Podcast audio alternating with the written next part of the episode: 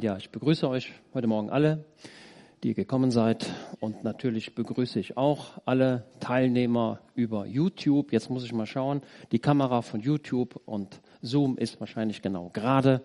Begrüße euch also alle, die ihr über YouTube teilnehmt und über Zoom.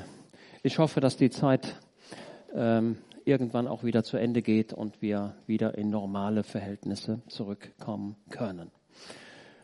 Okay, ich bin heute dran, euch das Wort Gottes zu verkündigen und es ist sehr schön, wenn ihr hinterher auch sagen könnt, ja, was hat er denn überhaupt gepredigt? Ähm, wir leiden hin und wieder schon mal daran, ähm, dass hinterher nicht so genau gesagt werden kann, was denn da gesagt worden ist.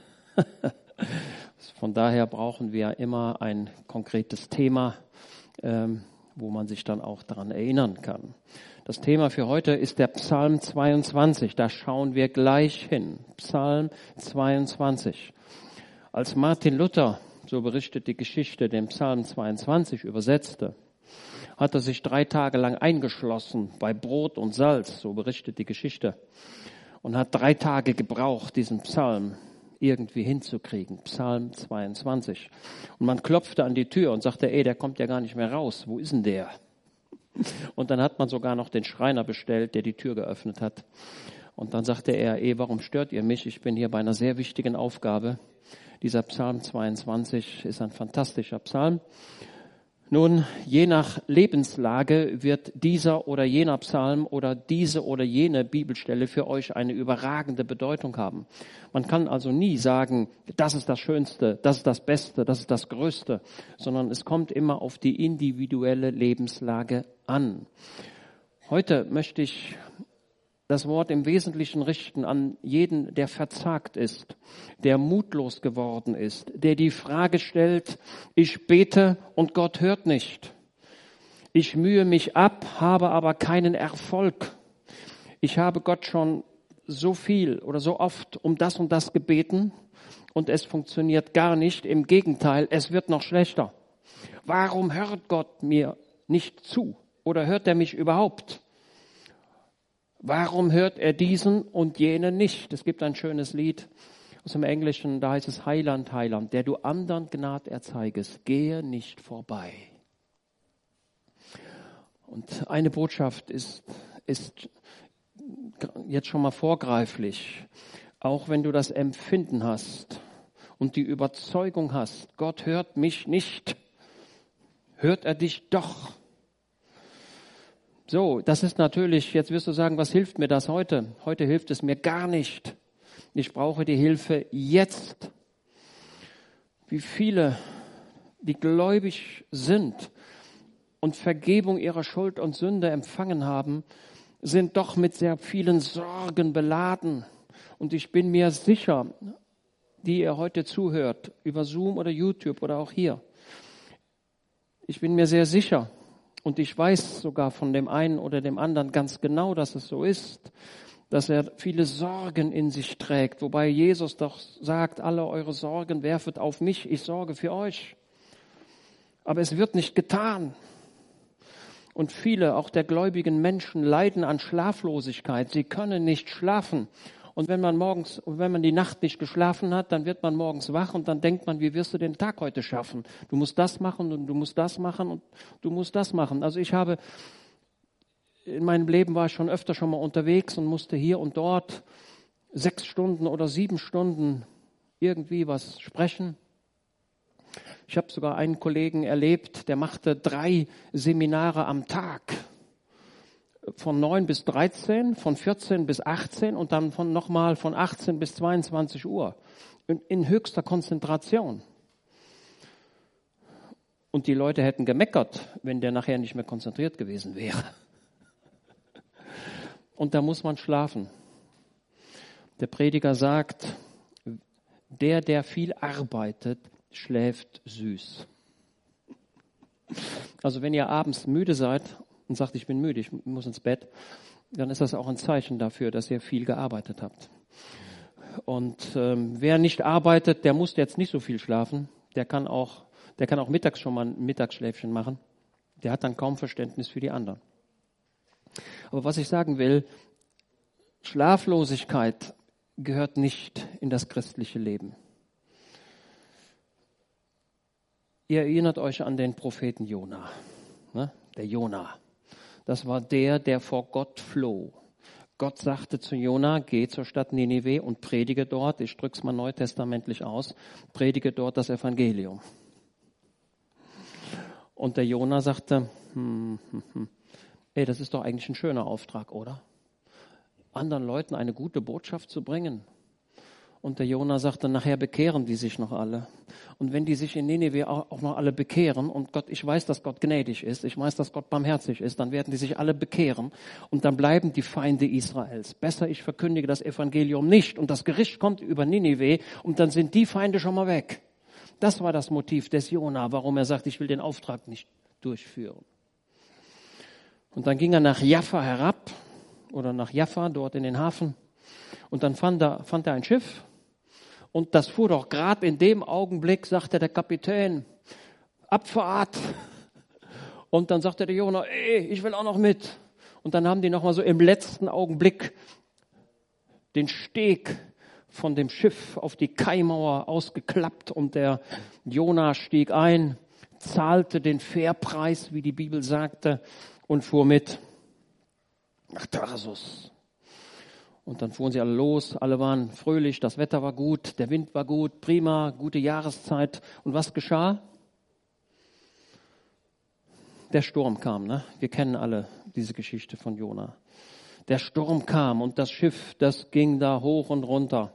Und der Jona dachte, hm, hm, hm, hm, wo ist der Jona eigentlich hingegangen? Hat er sich oben aufs Deck gelegt und hat gesagt, ich suche mir jetzt einen schönen, schönen Sonnenstuhl und dann genieße ich mal hier die Fahrt nach Tarsus. Wer weiß, wo der Jona hinging? Wohin? Ja, ja, aber wohin? In das, in das Schiff, ganz unten, in das hinterste Eck, da wo man ihn nicht finden würde. Und dort legte er sich hin und schlief. Warum konnte der Jona schlafen? Insbesondere als der Sturm kam und das Schiff hoch und runter ging. Also wo ist in einem Bus immer der beste Platz? Wenn ihr eine Busfahrt macht, 1000 Kilometer nach Spanien, setzt ihr euch ganz vorne oder ganz hinten oder in die Mitte? Wo ist der beste Platz im Bus? Nein, der beste Platz im Bus ist in der Mitte. Ist doch klar, dass der Bus der fährt so und so und so und so. Und wer erlebt die wenigsten Bewegungen? Der Mann in der Mitte. Der beste Platz im Bus ist in der Mitte. Wenn du allerdings wippen möchtest, dann musst du hinten gehen oder ganz vorne. Aber der normale Fahrgast, der sagt, ich habe 1000 Kilometer, 10 Stunden werde ich hier sitzen, da setze ich mich mal schön in der Mitte. Also der beste Platz ist in der Mitte. Der Jona ging ganz unten in das Schiff. Das ist auch der beste Platz. Wenn das Schiff sich bewegt, am unten bewegt es sich normalerweise am wenigsten. Aber wenn du auf den Mast kletterst, oben, da hast du eine große Schwankungsbreite. Und der Jona ging in das hinterste Eck des Schiffes und schlief. Warum konnte Jona schlafen? Er sagte, er wusste, dass er den Auftrag Gottes nicht ausführt. Das war ihm doch klar, oder? Aber er sagte, trotzdem bin ich in Gottes Händen. Das ist ein ganz mächtiger Gedanke.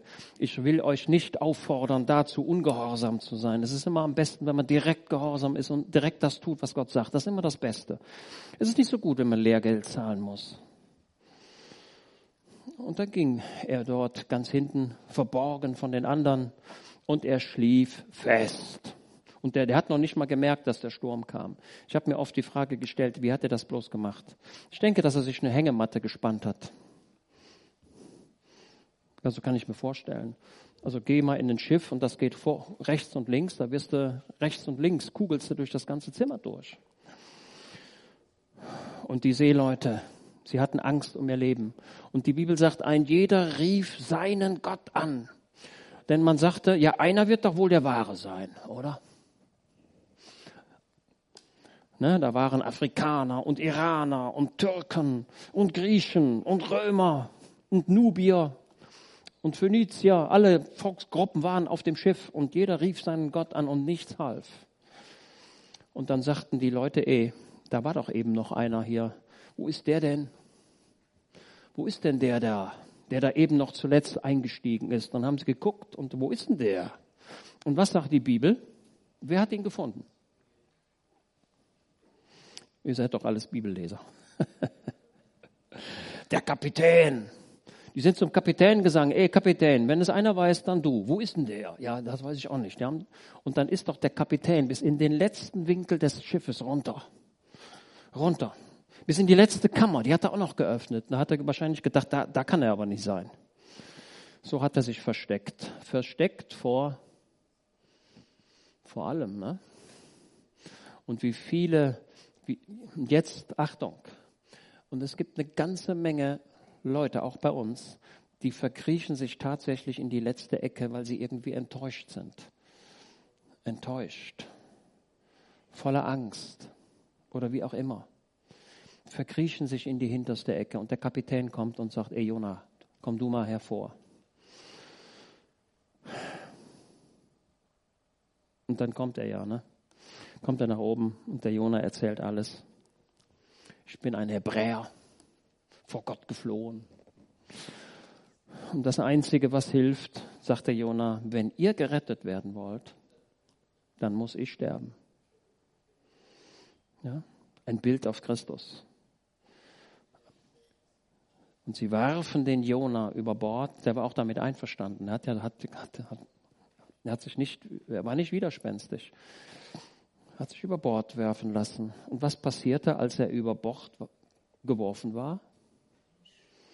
Ich habe mir immer, ich habe, also ich persönlich glaube, ähm, Gott kann das so machen. Normalerweise die Wellen, die ja einmal in Gang gesetzt sind, die gehen ja weiter. Ne? So ein Sturm, der kann zwar aufhören, abrupt, aber die Wellen, die sind ja noch da. Aber ich glaube, dass hier dasselbe geschah, als Jesus über den See Genezareth fuhr. Das Wasser war platt wie eine Platte, übernatürlich, platt ein Zeichen für die, für die Seeleute. Für die war klar, dieser Gott, das ist der Richtige. Jona opferte sich und das führte zur Rettung dieser Seeleute. Das führte zur Rettung aller Nationen. Weil Jesus starb, sind die Nationen, können frei ausgehen. Aber was ich sagen möchte ist, Jona konnte schlafen, obwohl er auf falschem Weg war, weil sein Glaube größer war als der Glaube dieser anderen Matrosen. Merkt ihr das? Er ruhte trotzdem in Gott. Das ist das, was wir lernen müssen. Also ich verurteile den, ich sehe durchaus den Jona, dass sein Weg nicht richtig war, aber ich verurteile ihn nicht überragend, denn ich sehe sein edles Motiv.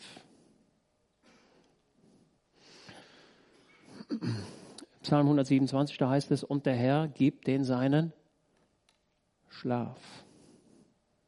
Ja? Die Besorgnis in deinem Leben, deine Sorgen, ist der ist die Ursache dafür, dass du keine innerliche Ruhe empfinden kannst. Und deswegen möchte ich dich bitten heute, alle deine Sorgen, deine berechtigten Nöte, auf Jesus zu werfen und zu sagen, Herr, ich stehe vor dem Beruf, ich stehe vor einer, vor einer Doktorarbeit. Ich weiß nicht mehr, was ich schreiben soll, mir fällt nichts mehr ein. Oder alles, was ich schreiben möchte, haben andere schon geschrieben. Und dann will man auch nicht gerade immer abkupfern und das, was man woanders gelesen hat, mit anderen Worten nochmal wiedergeben, sondern man will ja, man will ja eigene Erkenntnisse produzieren basierend auf Zahlen, ne? Ist doch ganz klar.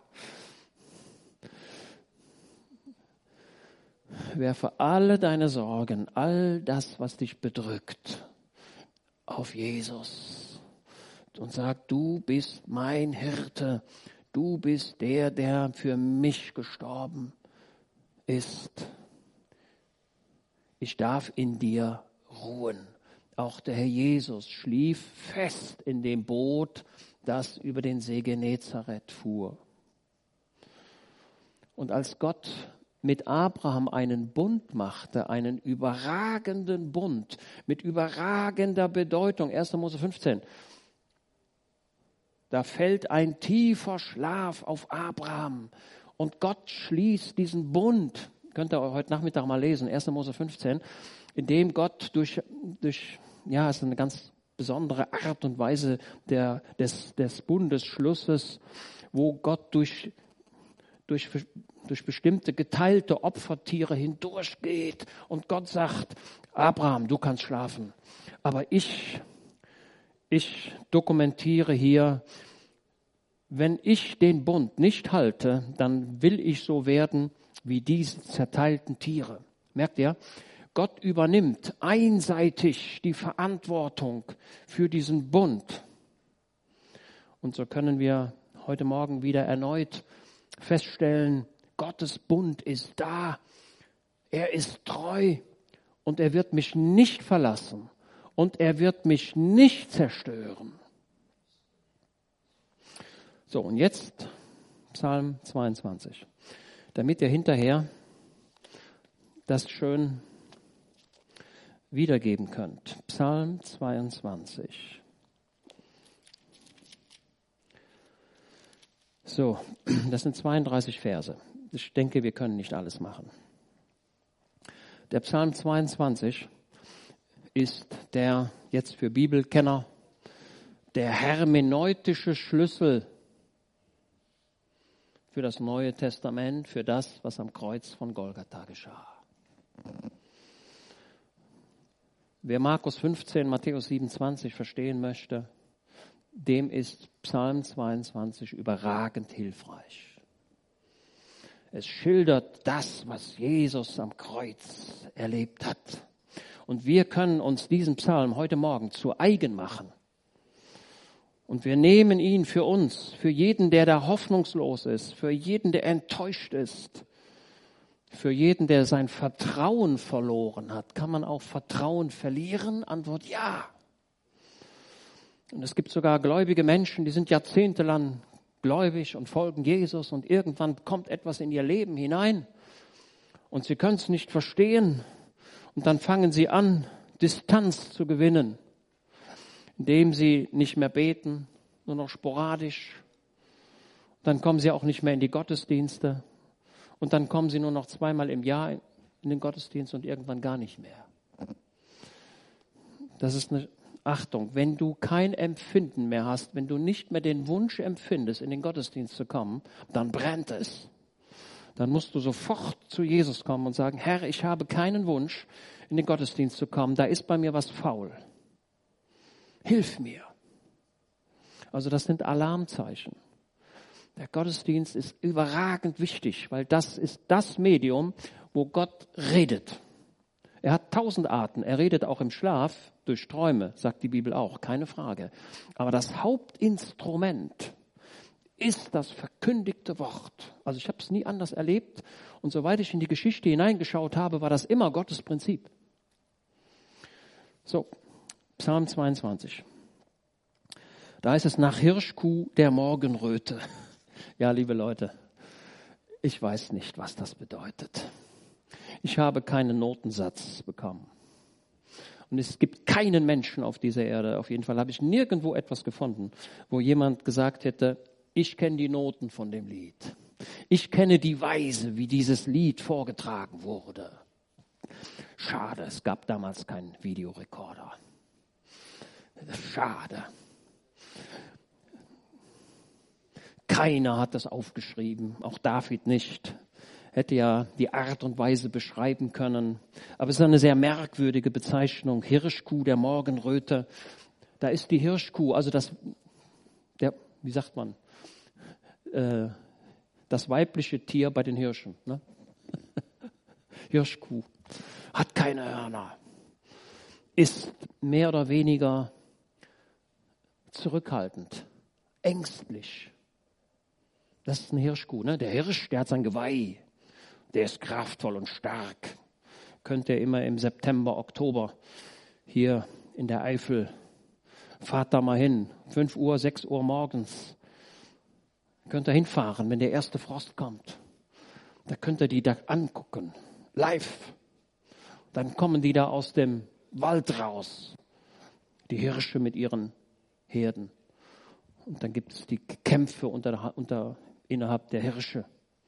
Vielleicht sollten wir uns das für dieses Jahr mal auf der Agenda schreiben. Dann zeige ich euch. Da könnt ihr das da sehen. Müsst ihr dicke Jacken anziehen. Ist kalt.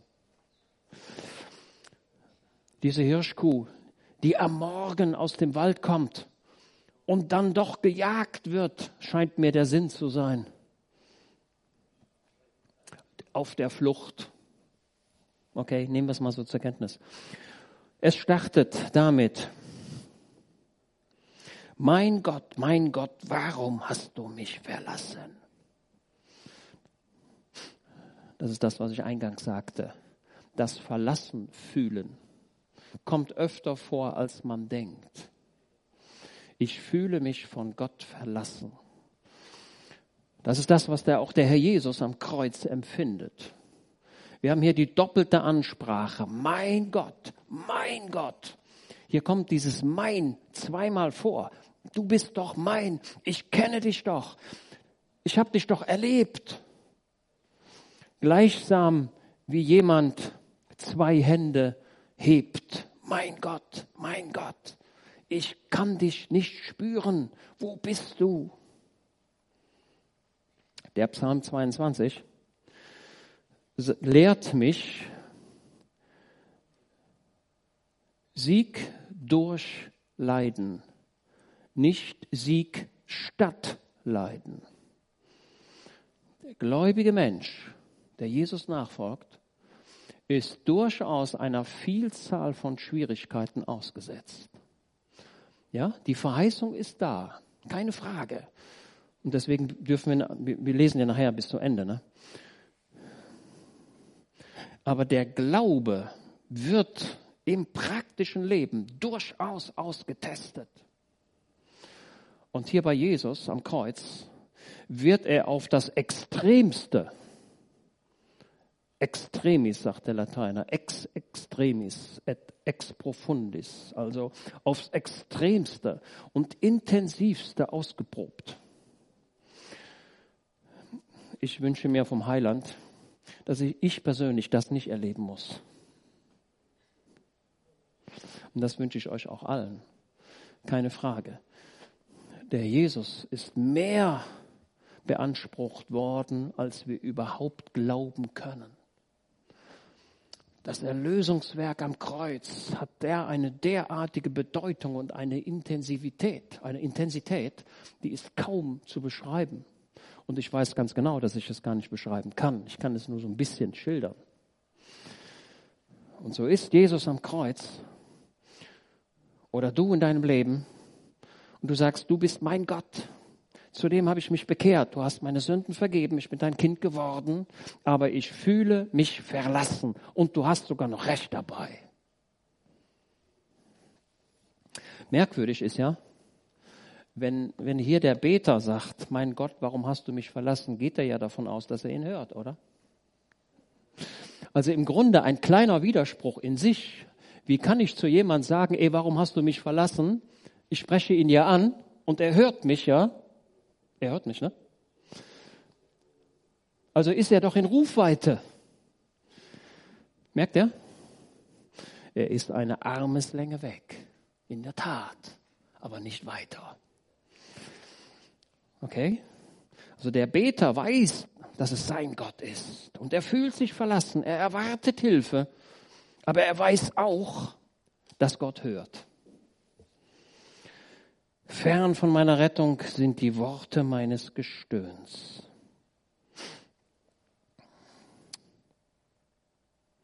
Mein Gott, ich rufe bei Tage und du antwortest nicht und bei Nacht und mir wird keine Ruhe. Merkt ihr das? Also wenn euch das in der Nachfolge Jesu passiert, dass ihr Tag und Nacht betet und eure Not ist groß, dann dürft ihr wissen, dass Gott es hört und sieht, auch wenn er nicht handelt. Das sind Dinge, die wir einfach lernen müssen, dass das so ist. ich wundere mich immer, oder das übliche Gebet des Christen ist, man steht morgens auf und sagt, Herr Jesus, äh, mach doch bitte heute das und mach doch heute das. Und du weißt ja, ich muss heute das machen, helf mir dabei. Und dann könntest du noch das machen und auch noch das und noch das. Und dann helfe auch noch dem und mach den gesund. Und dann, hm, was haben wir noch? Äh, ja, dann gib auch noch schönes Wetter, denn heute fahre ich ja mit dem Fahrrad.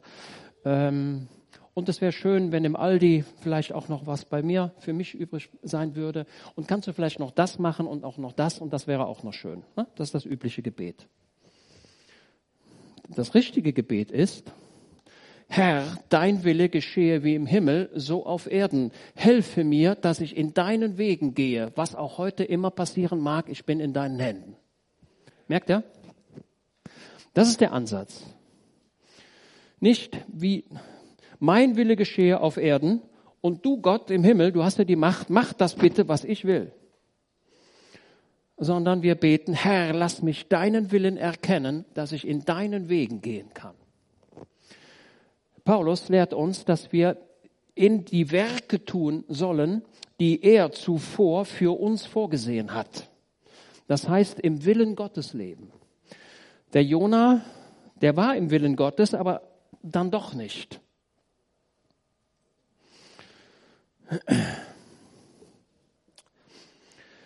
Doch du bist heilig, der du wohnst unter den Lobgesängen Israels. Ein Vers, der dort gar nicht hinpasst. Habt ihr schon mal gemerkt? Ey, da ist jemand, der ist von Gott verlassen und dann kommt dieser dritte Vers. Vierter Vers ist das, ne? Vier. Doch du bist heilig, der du wohnst unter den Lobgesängen Israels. So. Aber der, der Beter sagt, Herr, ich habe keinen Grund zu loben ich empfinde heute überhaupt keine Dankbarkeit. Ich empfinde überhaupt nichts. Ich weiß, dass du unter den Lobgesängen Israels wohnst, aber ich kann dich gar nicht loben, weil ich gar nichts erlebe, was mich dazu bringt, dich zu loben. Denn das Einzige, was ich merke, ist die unerhörten Gebete. Und meine Krankheit ist immer noch da. Und meine Geldsorgen sind immer noch da. Und mein Auto ist immer noch kaputt. Merkt ihr? Der Liederdichter hier, der Psalmist, der sagt, ich weiß, dass Gott unter den Lobgesängen Israels wohnt, aber ich habe nichts zu loben. Wenn ich etwas zu loben hätte, dann würde ja auch Gott bei mir wohnen. Aber ich habe nichts. So, also es kann durchaus die Situation vorliegen, dass du sagst, Herr, mir ist heute nicht nach Gotteslob. Mir ist heute nicht nach Singen. Ich bin heute nicht fröhlich. Ich bin eher besorgt. Ich bin enttäuscht. Es funktioniert nicht. Alles scheint mir zu, zuwider zu sein.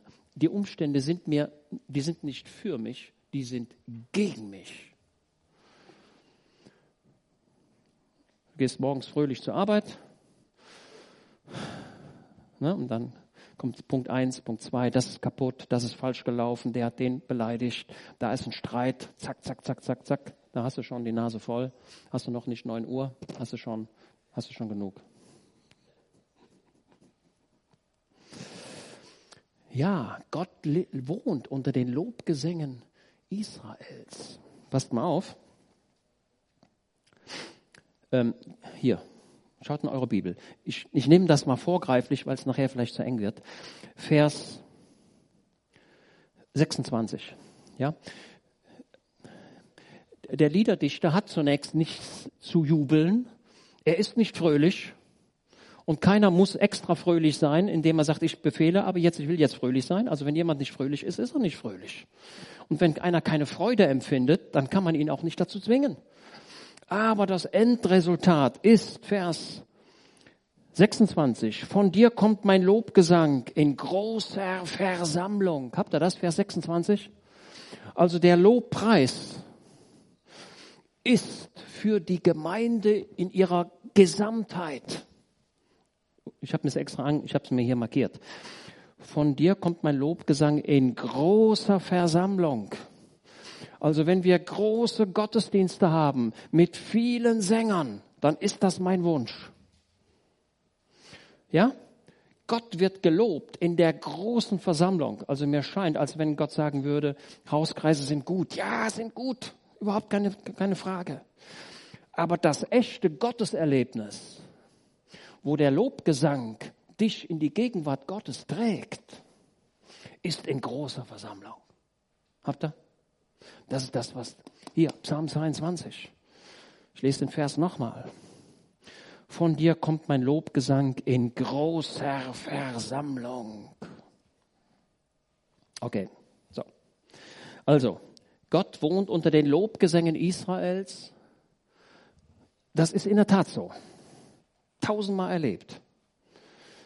Wenn eine Gemeinde harmonisch ist und alle fangen an, Gott zu loben, wird die Gegenwart Gottes greifbar. Tatsächlich. Ist so.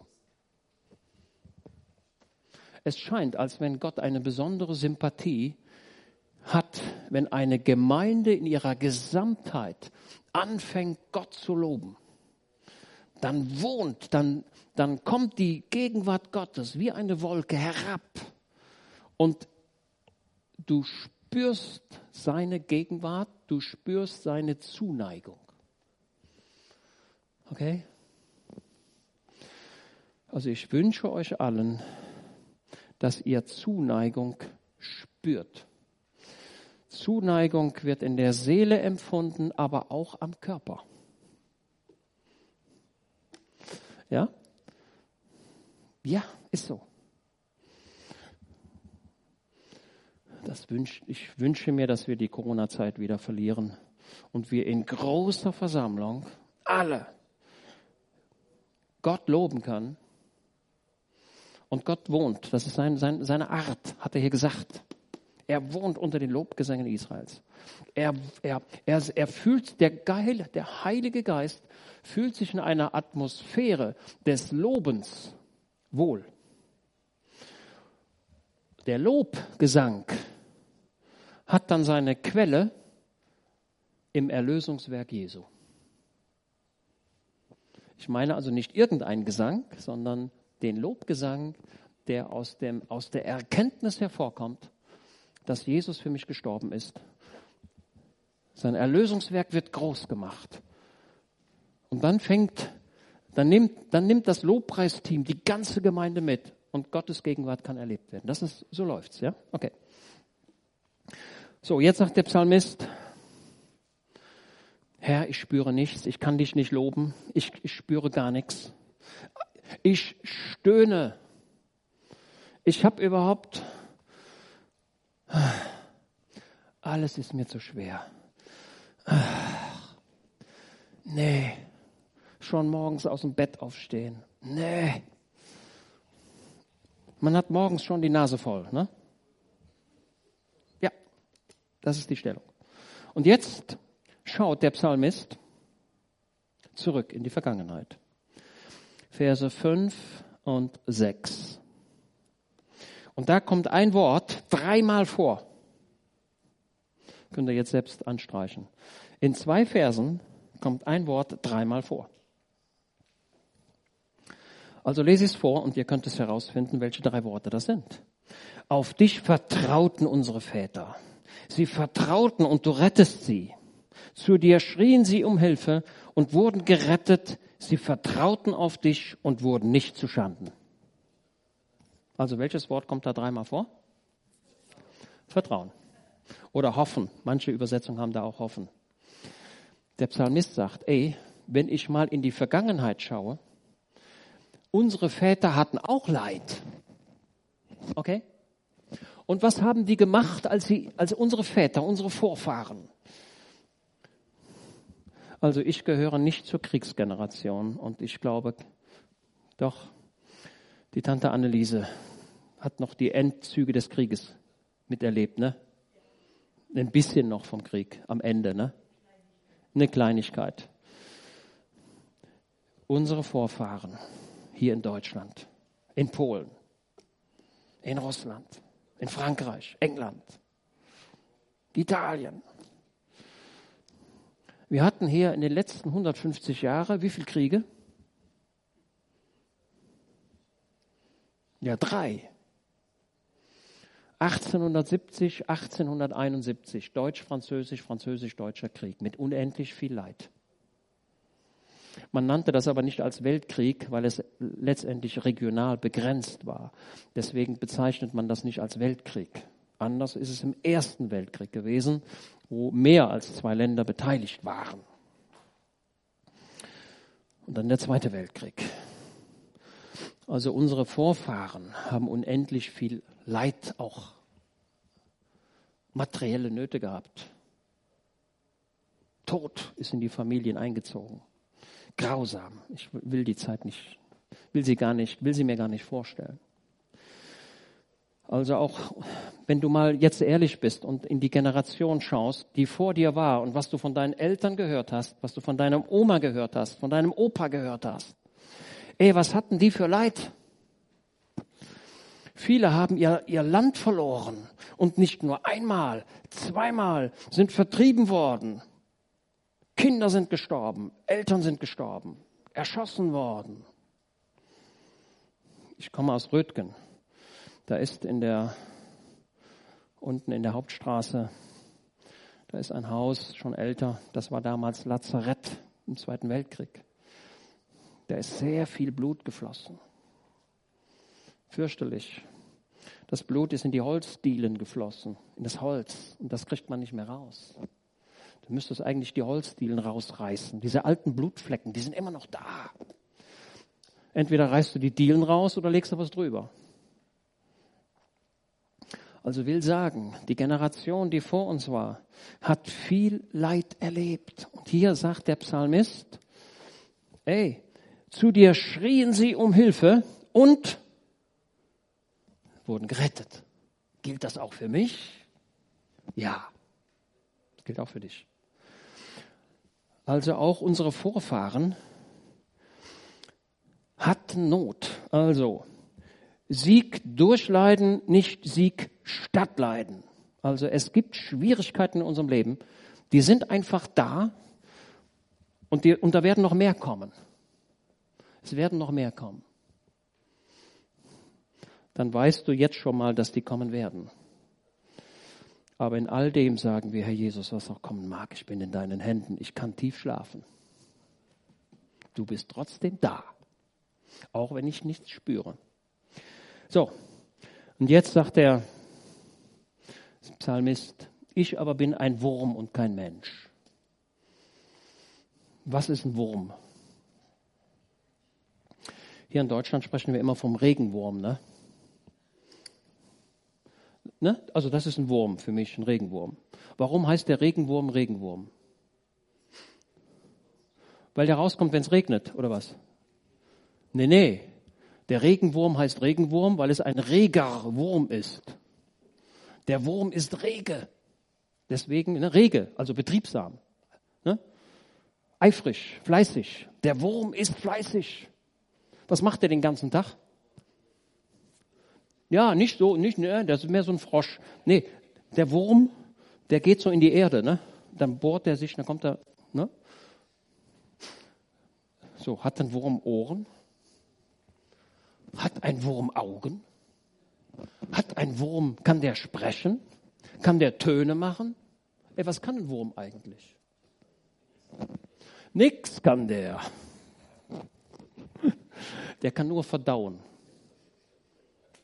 Das scheint mir der Sinn und Zweck des Wurmes zu sein. Denn darum haben die Gärtner den ganz gern im Garten. Weil der, der frisst das eine oder das andere und dann verdaut er das und dann ist, das, ist der Boden fruchtbar. Ne? Also Würmer sind gut. Aber, aber können tut er nichts. Oder nicht viel. Also der Regenwurm heißt Regenwurm, weil es ein reger Wurm ist. Aber der kann, ich weiß gar nicht, ob der überhaupt was schmecken kann. Und so fühlt sich hier der Psalmist. Ich bin ein Wurm. Ey, alle treten auf mich rum. Ich kann gar nichts. Ich spüre nichts. Ich sehe nichts. Ich fühle nichts.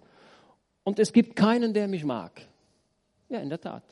Ne? Also wenn du sagst, ich habe ja so zu Hause ein paar Haustiere, ich habe da so ein paar sechs, sieben Würmer, die, die habe ich da, da erfreue ich mich jeden Tag, dann würdest du eh nicht sehen, weil die ja in die Erde gehen. Also macht keinen Sinn.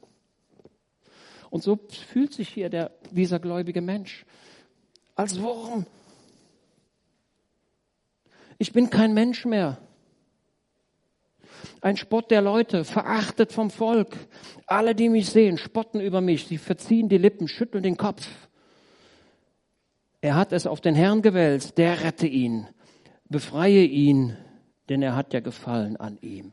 Das sind fünf Schmähungen, die Jesus, könnt ihr lesen, Markus 15, Matthäus 27. Es sind, es sind fünf. Es sind fünf Schmähungen.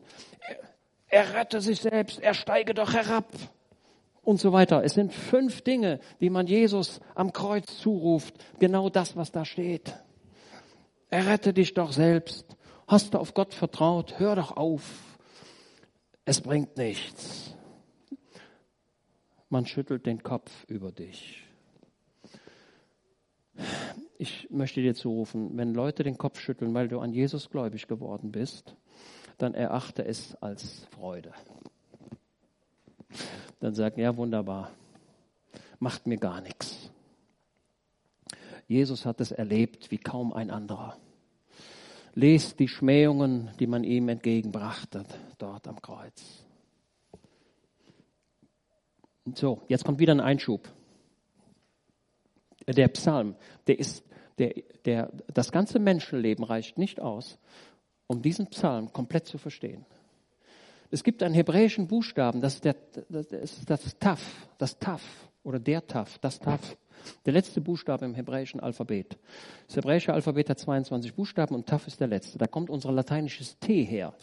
Ja? Unser lateinisches T ist das hebräische Taf. Und das kommt hier 40 Mal vor. Unglaublich, oder? Als wenn, als wenn Gott uns zurufen wollte, zurufen wollte, ey, hier geht es um das Kreuz. Hier geht es darum, was Jesus am Kreuz erlebte. Und nicht nur, was er erlebte, was du auch erlebst, aber nicht in dieser Dimension. Und jetzt sagt der Psalmist, jetzt schaut er zurück auf seine Geburt. Ja, du bist es, der mich aus dem Mutterleib gezogen, der mir Vertrauen einflößte an meiner Mutter Brüsten. Auf dich bin ich geworfen von Mutterschoß her, von meiner Mutterleib an bist du mein Gott. Also, das Kind, was geboren wird, ja? Was macht man mit dem Kind? Direkt abgeben? Nein, das Kind kommt aus dem Mutterleib und dann, normalerweise legt man das Kind hier auf den Körper, ne? Also, kann man so machen. Ilka, du bist doch, pro, du bist doch professionell. Wird so gemacht, ne? Ich denke, dass dieser Körperkontakt, dieser Hautkontakt, der geht doch durch und durch. Und das Kind, das aus, der, aus, dem, aus dem warmen Mutterkörper herausgezogen wird, in eine neue Welt, gleichwohl spürt sie den Körper der Mutter. Auf dich bin ich geworfen von Mutterschoß her. Also das Kind wird doch normalerweise von der Mutter und von dem Vater behütet, oder? So, jetzt kommt eine wichtige Aussage. Also, Achtung. So, jetzt kommt eine wichtige Aussage. Wieder so ein Merksatz. Ein Lehrsatz, könnte man sagen. Ein Mensch, der, ein Mensch, oder ich drücke es besser aus, ein Kind, das die Fürsorge der Eltern erlebt hat, ein Mensch, der in seiner Jugend fromm ist, ein Mensch, der in seiner Jugend das Evangelium gehört hat, ein Mensch, der von Jugend an Gottes Gegenwart gespürt hat, ja, nennen wir ihn mal frommen Menschen. Okay? der ist auch für Schwierigkeiten in seinem späteren Leben gewappnet. Okay? Wer also als Kind die Gegenwart Gottes erlebt hat und gespürt hat, der gemerkt hat, wenn die Alten beteten und man merkte, eh, da ist eine Kraft dahinter. Ja? Wenn sich die Gabe des Glaubens, das, das ist eine Gabe des Heiligen Geistes, eine der neun Gaben des Heiligen Geistes ist die Gabe des Glaubens. Die Gabe des Glaubens äußert sich dann, wenn ein Mensch in einer bestimmten Lebenssituation einen übernatürlichen Glauben empfängt, das ist eine Wirkung des Heiligen Geistes, und diesen Glauben artikuliert und die anderen mitreißt. Das ist die Gabe des Glaubens. Okay, nur mal so nebenbei gesagt. So, wer das in seiner Jugend erlebt hat, der ist stark für das richtige Leben. Habt ihr das?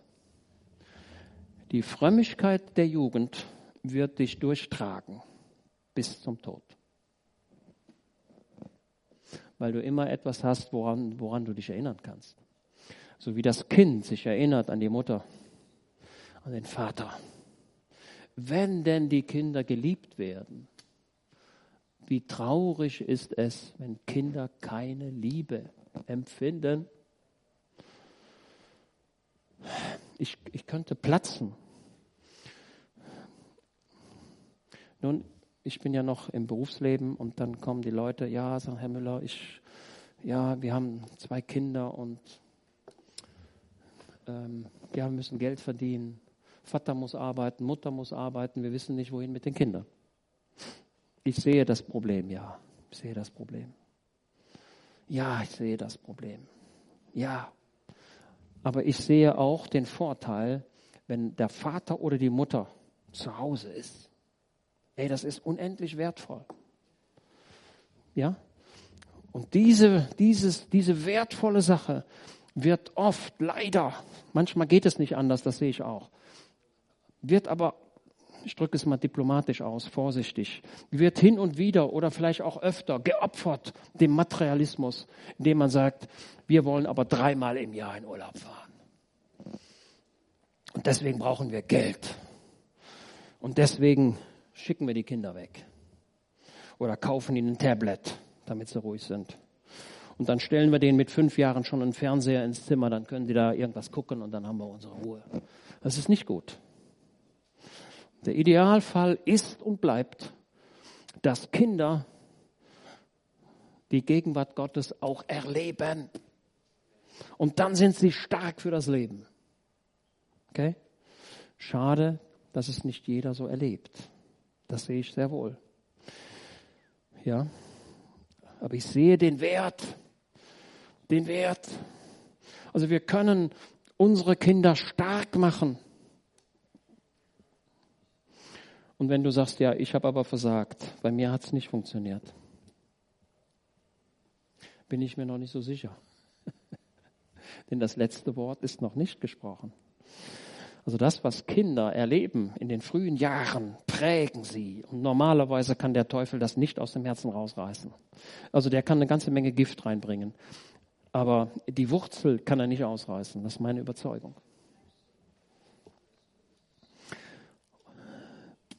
Vers 10, hier, das ist die Begründung.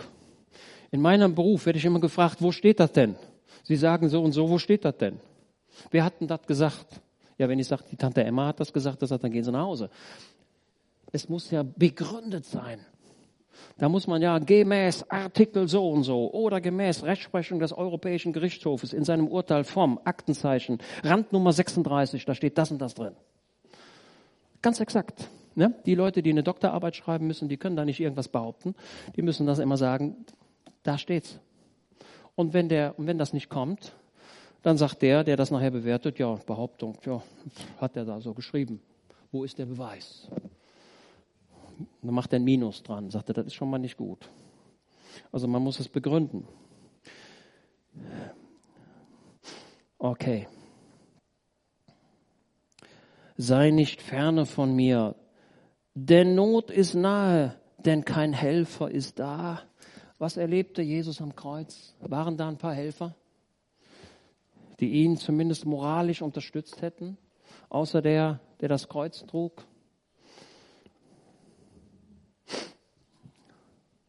Es ist so schrecklich, was dort geschah. Jetzt kommt's. So, wir hatten, in dem Psalm werden vier Tiere beschrieben. Aber den Wurm lassen wir weg, bleiben noch drei übrig. Viele Stiere haben mich umgeben, starke Stiere von Basan mich umringt. Jetzt wird sie sagen, ich verstehe das gar nicht, da ist von einem Stier die Rede. Normalerweise liest man den ja so runter, dem Psalm, ne? Liest so runter, ja, okay. Diese Stiere, was ist das Merkmal eines Stieres? Also jetzt kommen drei Tiere hier vor. Der Stier, der Löwe und der Hund. So, was ist ein Stier? Als ich Schüler war, hier im Einhard-Gymnasium, hier drüben, das war früher das Einhard-Gymnasium, die Berufsschule da vorne in der Lothringer Straße, das war früher das Gymnasium. Da war der Gernot, da war der ehemalige Oberbürgermeister Linden, da war die ehemalige Gesundheitsministerin, ja, wie hieß sie denn jetzt noch? Ulalalala, wie heißt sie noch? Ulalala Schmidt, genau. Die wohnt jetzt in Kohlscheid da oben, Herzog, nee, in Laurensberg da oben wohnt die ehemalige Gesundheitsministerin. Die war auch hier im Einhand. Was wollte ich jetzt sagen? Wie bitte? Der Stier. Also, und dann hatten wir eine äh, Schulausflug, so eine äh, Studienfahrt. Das machte man früher, Studienfahrten. Macht man heute auch noch, ne? Studienfahrten. Die gingen nach Südfrankreich. Und da in Südfrankreich, da gab es Stierkämpfe, damals noch. Und wir wären gerne als Schüler zu so einem Stierkampf gegangen. Da gibt es die Toreros, ne? in Spanien noch ein bisschen intensiver. Diese Stiere sind ganz grausame Tiere, vor allem wenn die um ihr Leben kämpfen. Und die haben so zwei Hörner, schwarz meistens. Ein anderes Wort, ein anderes Wort für Stier ist Büffel oder Ochse. Das sind mächtige Tiere mit Riesenhörnern. Ich habe mal im Fernsehen gesehen einen Kampf zwischen einem Stier und einem Löwen. Wer meint, er hat gewonnen? Der Stier hat gewonnen. Der hat nämlich den Löwen auf die Hörner genommen und dann weggeschmissen. Der Löwe hat sich bedankt. Das ist das, was Jesus empfindet. Stiere haben mich umgeben. Das sind die hohen Priester, die Schergen, die Ankläger, das ist ein Bild. Er ist diesen Stieren als Schaf machtlos ausgeliefert. Da kommen die Leute wie in ihrer, in ihrer Kraft, machen sie sich auf, um, den, um dich zu zerstören, um Jesus zu zerstören. Merkt ihr das? Und es sind nicht nur einer. Ey, was macht der Torero, wenn er da zehn wilde Stiere hat? Ich frage euch, kann er sie besiegen? Wahrscheinlich nicht. Mit einem kann es ja vielleicht geschickt noch aufnehmen, wenn es ein guter Torero ist. Aber Jesus ist gefesselt am Kreuz. Er hat keine Waffen. Und dann kommen die Stiere. Das ist das, was ihr merkt. Hier wird das Seelenleben geschildert. Er, er empfindet sich so als wehrloser Mensch und da kommt dann eine Herde Stiere und sagt, was kann ich jetzt machen? Und diese Stiere, die sind wohl genährt starke Tiere von Basan mich umringt. Das bedeutet in der, in der, in der Interpretation, diese Stiere, die haben, die waren wohl genährt. Also das waren jetzt nicht klapprige Stiere, sondern die waren im Vollbesitz ihrer Kraft. Wohl genährt. Und die machten sich auf, um Jesus kaputt zu machen. Du merkst schon, so schlimm ist es bei dir wahrscheinlich nicht, ne? Aber es kann so sein. Sie haben ihr Maul gegen mich aufgesperrt, wie ein Löwe, reißend und brüllend. Da sind die Ankläger, die klagen ihn an. Wie ein Löwe, das, ne, also der Löwe kann ja sein Maul aufreißen. Und der hat ja, der Löwe, der hat ja vier Eckzähne, ne? ne? Könnt ihr euch vorstellen. Und diese Eckzähne des Löwen, so, haben die Zähne, haben diese Eckzähne des Löwen den Herrn Jesus erreichen können? Antwort ja. Diese Zähne erfassen die Hand, die Hände und die Füße. Kommt später noch. Meine Hände sind durchgraben, wie ein Löwe sie durchgräbt, wenn er mich zu packen bekommt. Ey, stell dir, stell dir mal vor, du gehst in den Zoo und da ist der Löwe, ne, Gitter, und steckst die Hand durch. Und der Löwe hat vorher schon signalisiert, dass er hungrig ist. Ey, wer ist so verrückt? Die Hände sind ein Zeichen auf Abwehr. Mit den Händen kann man abwehren, ne? Und mit den Füßen kann man weglaufen. Aber wie ist es beim Herrn Jesus? Er kann weder abwehren noch weglaufen. Das ist die Situation. Und vielleicht bist du auch in so einer Situation. Du kannst weder die Gefahr abwehren, weil sie auf dich zukommt, ohne dass du es möchtest. Und du kannst dieser Gefahr auch nicht entkommen, weil du kannst nicht weggehen. Die Füße des Heilandes sind fest und seine Hände auch. Und der Löwe, ein Bild auf den Teufel persönlich. Er greift die Hand und durchbohrt sie mit seinen Eckzähnen. Das ist das, was der Psalmist hier deutlich macht. Fürchterlich, ne? Wie Wasser bin ich hingeschüttet und alle meine Gebeinde haben sich zertrennt. Wie Wachs ist mein Herz geworden, zerschmolzen in meinem Innern. Meine Kraft ist vertrocknet wie eine Scherbe. Achtung, meine Kraft. So, jetzt pass auf. Ähm, die Kraft. Wir wissen, dass Jesus ja gefangen genommen worden ist, die ganze Nacht gequält worden, dann hat man ihn geschlagen und so weiter. Und ähm, ja, müsst ihr jetzt ertragen. Und wenn man den Rücken so zerforscht hat, ne, da kommt das Wort Tribulation her. Tribulation. Tribulation bedeutet, wie, also der Sinn dieses Wortes ist, wenn das Getreide dort auf der Erde liegt, ne, dann hat man normalerweise so ein, ein, Tier, das rennt dann immer rum, ne? Und das Tier hat dann hinten dran ein Gerät. So, das ist eine Platte. Hier, die Platte, auf der ich stehe, vielleicht so groß. Ne? So. Und darunter äh, da hat man Löcher reingebohrt und dann ein paar Steine verkeilt. Ja? Und diese mit diesen Steinen versehene Holzplatte, die wird dann über das Getreide gezogen und gezogen, um die Spreu von dem Weizen zu trennen. Die Tenne. Okay? Die Tenne. Das ist, wo, wo steht der Tempel? Auf dem Berg Moria.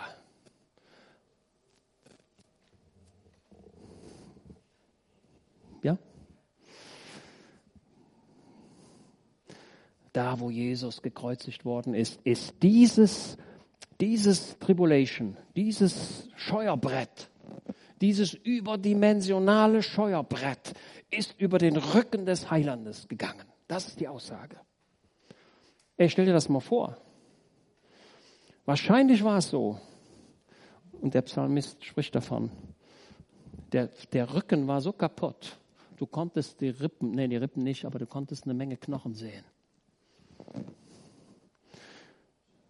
Okay? Also wenn du so einen Peitschenhieb kriegst, dann sagst du ja nicht, oh, oh, hat ein bisschen wehgetan. Ey, die Haut ist kaputt. Und da waren auch noch so Steinchen drin, also ganz schlimm. Und das entzündet sich sofort. Es ist davon auszugehen, dass Jesus am Kreuz vom heißen Fieber erfasst war nicht nur die Schmerzen, es war eine Fieberglut in seinem Körper, weil da war nichts mehr, wo er keinen Schmerz hätte empfinden können. Ja, normalerweise sagt man, wenn mir der kleine Finger weh tut, ja, wenn ich mit dem Hammer hier drauf haue, dann tut das unglaublich weh. Also, ah. aber du kannst sagen, naja, ist ja nur der kleine Finger, der kleine Finger, der Rest ist ja noch da. Ey, aber wenn es überall ist, fürchterlich. Und hier empfindet die, die, die Scherbe. Wo, wo kommt die Scherbe vor? Meine Kraft ist vertrocknet wie eine Scherbe. Ne? Da ist der Ton. Der Ton ist feucht. Er wird geformt. Was macht man jetzt mit dem geformten Ton? Wo kommt er hin? In den Ofen. Und da wird er gebrannt. Und der Brennvorgang dient dazu, die letzte Feuchtigkeit aus diesem Material herauszutreiben. Okay? Und das ist das, was Jesus empfindet. Die letzte Kraft, die letzte Feuchtigkeit, der letzte, die, das letzte, was ich habe, wird aus meinem Körper herausgetrieben. Er fühlt sich wie eine Scherbe, noch nicht mal wie das Gefäß, sondern das Gefäß ist darüber hinaus noch zerschlagen und es bleibt nur eine Scherbe übrig, wo keine Feuchtigkeit mehr drin ist. Also das ist 100% trocken. Also wenn du jetzt deine, deine Kaffeetasse nimmst und fängst sie an zu wringen und sagst, da will ich noch mal gucken, ob da was rauskommt, da wird nichts rauskommen. Das ist 100% trocken. Und das ist das, was Jesus erlebt. Seine Zunge klebte an seinem Gaumen, die ging nicht mehr da runter. Und er konnte sie auch nicht mit seinen Händen lösen. Sie klebte und meine Zunge klebt an meinem Gaumen. Gaumen. Jesus rief mich, dürstet, ne? Wie schwer, was ist fürchterlich. Ja, und in den Staub des Todes legst du mich. Und jetzt kommen die römischen Soldaten. Denn Hunde haben mich umgeben, eine Rotte von Übeltätern. So, stellt euch den schlimmsten Kampfhund vor. Und davon zehn Stück. Und die sind alle hungrig. Also, ne, du gehst allein in den Wald oder irgendwo übers Feld und da kommt so ein Hund, den du nicht kennst. Was machst du jetzt? Da sagst du, hoffentlich ist der lieb. Ne? Da sagen die Leute ja immer, ja, mein Hund ist immer lieb. Das hat er aber noch nie gemacht. Also viele Leute haben Angst vor Hunden und ich eigentlich auch. Und wenn da so ein Hund angesprungen kommt und ne, das ist nicht so schön. Haben die römischen Soldaten denn irgendwie ein Mitleid gehabt? Nichts, gar nichts. Hinterher hat man das den Würfel benutzt, um darüber zu entscheiden, wer das Gewand denn bekommt. Der Mann am Kreuz, Jesus, war nicht mehr wert, er war weniger wert als ein Hemd. Merkt ihr das? Ey, welche Verachtung. Das ist das. Das sind die schwierigen Situationen. Und jetzt merkt ihr, da sind wir noch weit davon entfernt. Ne? Wir sitzen alle wohltemperiert in unseren Wohnungen.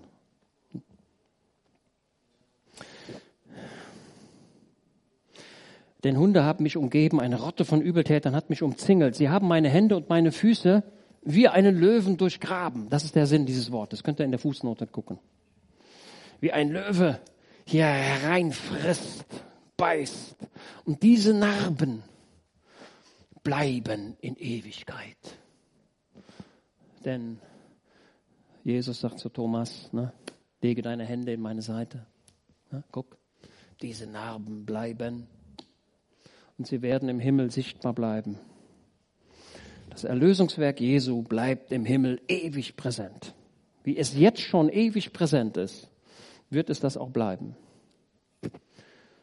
Alle meine Gemeinde könnte ich zählen. Sie schauen und sehen auf mich herab. Sie teilen meine Kleider unter sich und über mein Gewand werfen sie das los als er dieses Geklapper der Würfel hörte. Welche Verachtung.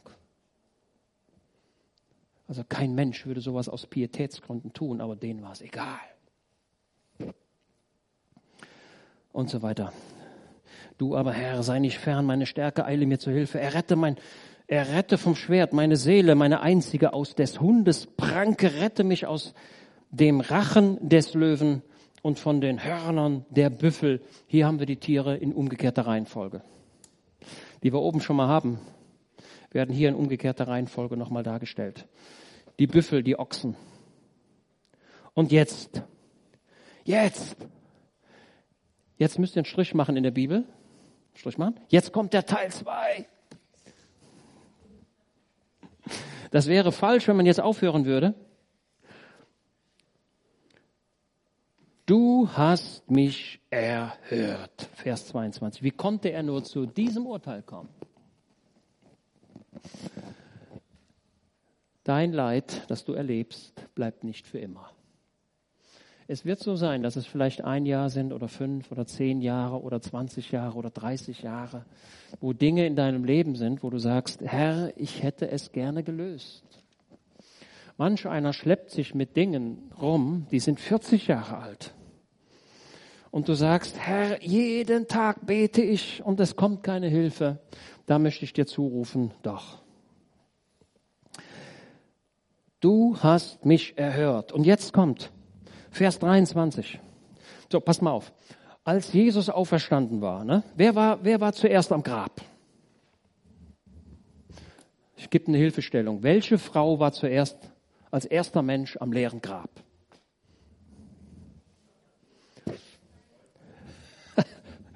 Maria Magdalena. Die ging dann nochmal weg, hat den Jüngern gesagt, und hinterher kam sie nochmal, aber es war immer noch früh am Morgen. Und sie geht in das Grab, sieht, es ist leer. Ne? Wen sieht sie da? Johannes Evangelium Kapitel 20. Wen sieht sie da? Im Grab, in der Höhle. Zwei Engel. Ne? Ey, wen suchst du hier? Toll, ne? Echt sowas klasse. Ich sehe, man, Mensch, dass Jesus gerade der Maria begegnet. Ne? Ich glaube, weil die Maria eine überragende Zuneigung hatte.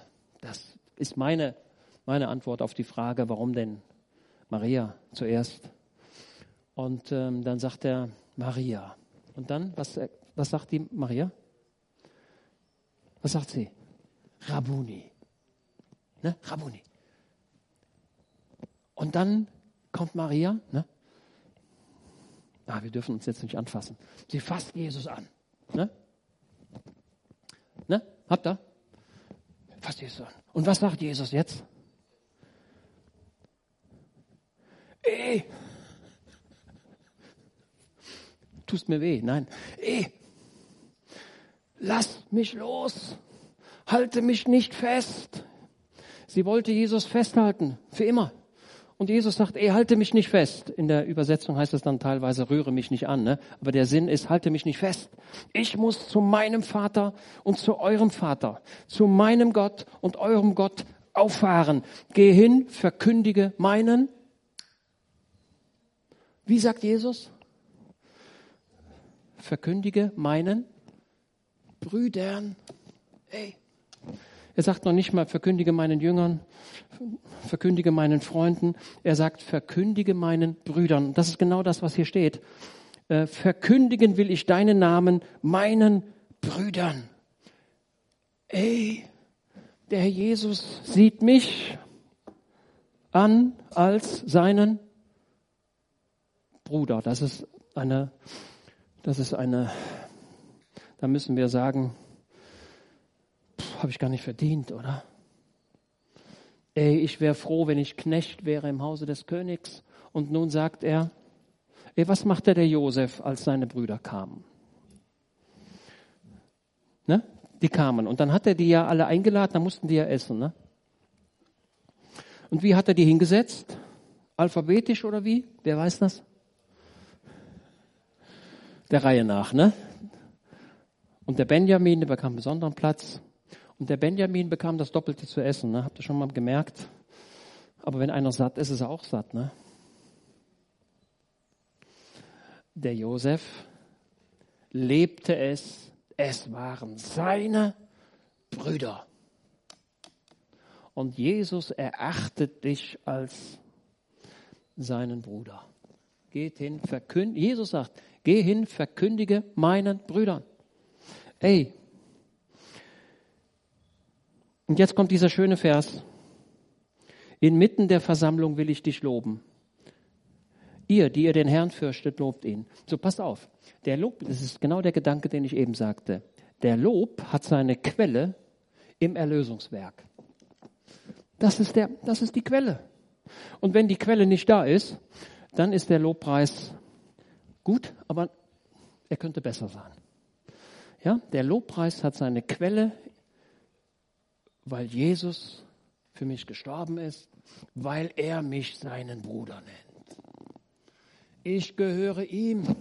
Ja, ich habe mich eine Zeit lang verlassen gefühlt. Jawohl, ich hatte, ich habe ganz Grausiges erlebt. Ja. Und doch. So, ich muss jetzt zum Ende kommen. Der letzte Vers. Vers 32. Es ist dann von der weltweiten Evangelisation die Rede im Psalm 22. Und dann kommt der Vers 32. Sie, sie werden verkünden seine Gerechtigkeit einem Volk, das noch geboren wird. Jetzt der letzte, die letzten Worte dieses Psalmes. In der Elberfelder Übersetzung heißt es, denn er hat es getan. Oder anders ausgedrückt, denn er hat es vollbracht. Okay?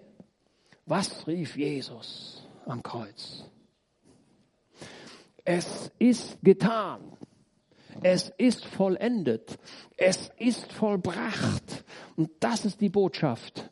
Das Erlösungswerk Jesu ist komplett. Es ist getan. Diese Formulierung kommt dann in dem Psalmen nochmal vor. Im Sinne von, es ist getan, es ist vollbracht. So, ich fasse nochmal zusammen, damit ihr nachher sagen könnt, was ist denn gesagt worden. Wir haben heute über den Psalm 22 gesprochen. Es ist der Beter, der sich verlassen fühlt. Es ist der Beter, der angefeindet wird. Es ist der Beter in größter Not. Und alle sind gegen ihn. Und keiner ist für ihn. Und er ist ganz alleine. Und er leidet Pein. Der fühlt sich wie einen Wurm zertreten. Von Büffeln, Hunden und Löwen zerfleischt. Und Gott hat es zugelassen, aber Gott ist doch da. Er ist trotzdem da. Also wenn du durch manche Not gehst, verkrieche dich bitte nicht wie Jona im hintersten Teil des Schiffes. Es sind manche da, die sich im hintersten Teil des Schiffes verkriechen. Komm endlich nach vorne und, und erkenne neu, was Jesus für dich getan hat. Ja?